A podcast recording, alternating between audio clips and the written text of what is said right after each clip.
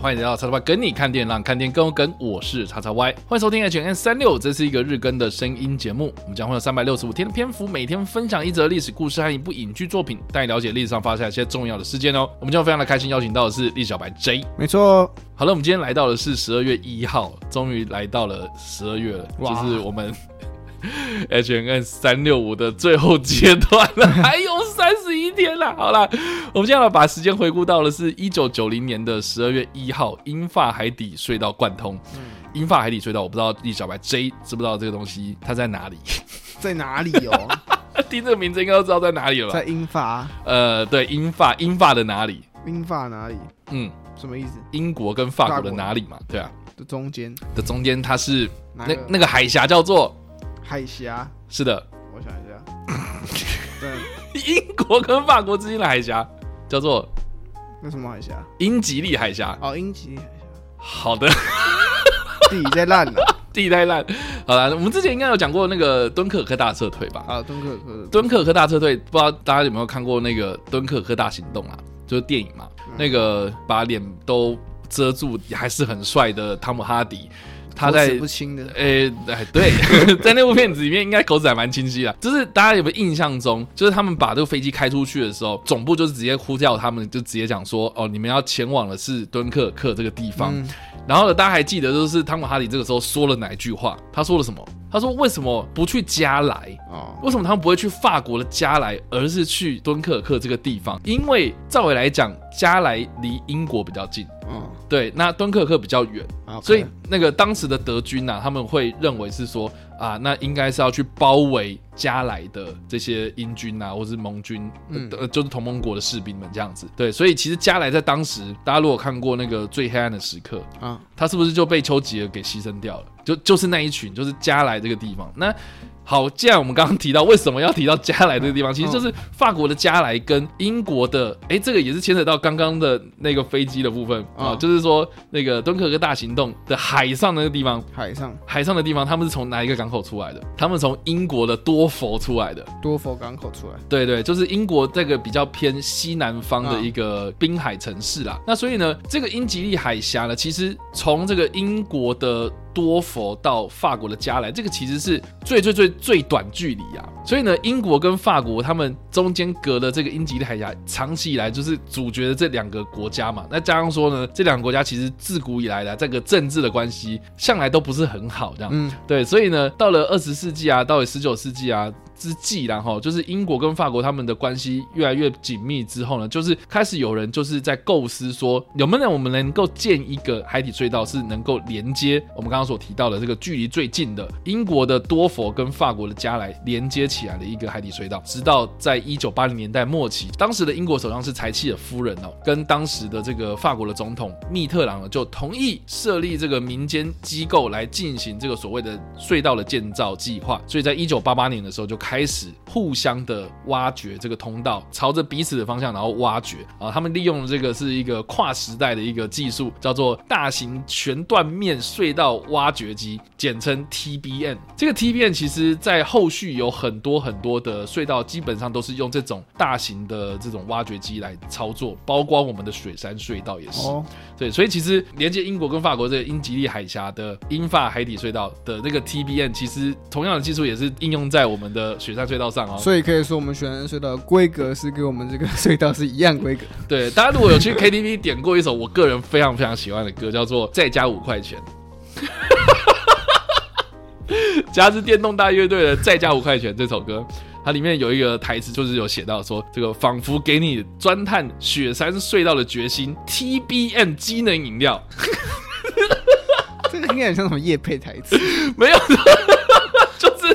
基本上就是这一种机器就对了。这个机器呢，大家不要想那么复杂，它其实基本上就有点像是一个圆柱形的一个机器，嗯，非常非常非常大，然后上面就很多个砖头。那一开始前面那个砖头，当然你就是你知道，大家如果挖东西应该有有这个经验，就是你挖东西挖挖挖会有土嘛，对对，那土叠下来，那其实是很可观哦。所以它除了这个砖头之外，它其实有另外一套系统，就是说你挖的过程之中，你也可以把这些土给往后送，这样，然后在往后送的过程中，后面的人就可以在这个断面上面呢，就可以开始造这些墙壁啦什么的。所以其实它就是有点像边挖边造，然后而且边送土到后方的这样子一个系统这样子。所以在这个建造不管是任何地方的隧道来说的话，其实都效率都非常非常高的。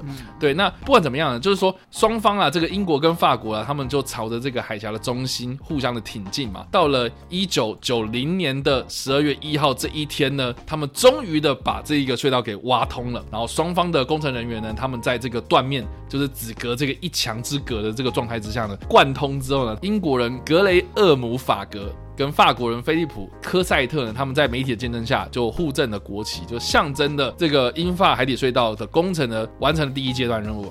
但是呢，要再过了四年，就是在一九九四年的五月六号这一天呢，他们的这个隧道呢才完工哦。这一天呢，英国的女王伊丽莎白二世跟法国的总统密特朗举行了通车的揭幕仪式，这样。哦。所以现在呢，大家可以有机会到，如果有机会到英国或者法国，然后就是你可以坐这个所谓的高速铁路啊，就是从法国到英国，或者从英国到法国，都非常非常方便啊。这个隧道呢，其实一开始它是有设计给汽车通行的，但是大家有没有想过，就是说，如果你一直开车开在这个隧道，嗯，大家应该有走过雪隧的经验吧？啊，雪隧很长，嗯，开到一半你会觉得看很想睡觉，一个轮回感，很累，真的超级累。所以其实这个。英法海底隧道其实那个长度又更长哦，所以其实，在安全考量上面呢，他们最后就采取就是说只有铁道的这个方案来做通行，这样、哦、就不开就不开放对对汽车这样。但是呢，如果你要开车从英国到法国，或是从法国到英国，其实也是可以的。嗯，只是说呢，你要开到这个所谓的摆渡列车，不是那个众里寻他千百度的摆渡，是我说摆渡人的那个摆渡啊。对，就是摆渡列车，就是这个铁路的这个。车厢呢？这个火车车厢呢？它是提供这些自驾的驾驶们，就是开到这个车厢上面去。停在那个车厢，那等于是你是被运过去的，你是被火车运过去的这样子。嗯、对，所以这个设计啦，我觉得很有趣，就是说，for 很多不同的这些用路人使用这样子，啊、对，而且很方便呢、喔。嗯，听起来是真的蛮方便。嗯，英法海底隧道总长是五十点四五公里哦、喔，是目前世界上第三长的隧道。那很多人就会好奇啦，对啊，第一场啊，第二场，第一场是哪里？对啊，是哪里？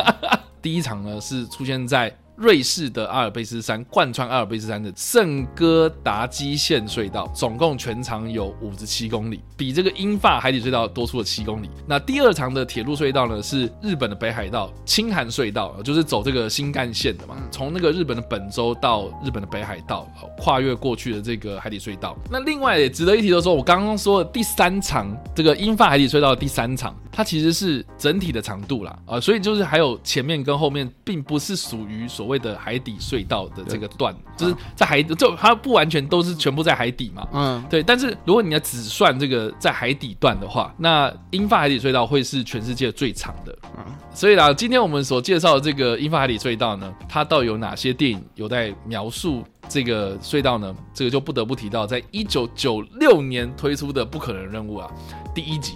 嗯，这部片我不知道大家有没有看过，立小白这应该有看过，我有看过，一定都有看过啊，太经典了，太经典了。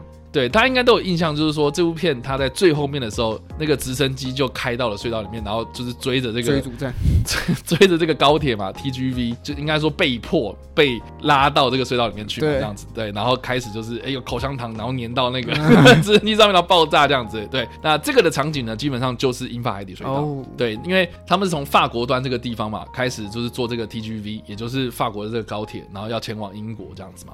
对，所以呢，你就可以看到说他们在进入这个隧道之前，然后做了哪些事情，然后进入到隧道之后呢，这个直升机又冲进来这样子。啊，那整个的那个过程其实是蛮惊悚的，也蛮惊险的，对，那也蛮有趣的。我刚刚有讲到，就是说英法海底隧道它其实是一九九四年的时候才完工通车，那这部片它一九九六年的时候拍出来，拍出来，对，所以其实感觉上这个汤姆克鲁斯。或是这个导演哦，应该就是筹备这个场景筹备很久这样啊，就是他们早就知道说哦之后会有这个，所以就开始想，开始在想说啊我们要怎么拍这个？我觉得其实还蛮符合这个汤姆克鲁斯的个性的，因为对不对？他最近就是要上太空嘛，嗯，准备要上太空，他也知道说哦会有这个所谓的商用太空船、商用太空的这个旅行这样子，所以哎我们来拍个电影来帮他们做宣传，然后也可以筹到一些钱，然后我们也可以打这个噱头这样的感觉，所以你就可以看得出来说从。不可任务第一集开始，他们就在开始就挑战这个无限的可能。这部片它最最最最经典的这个场景，其实也不只是这个隧道的场景嘛，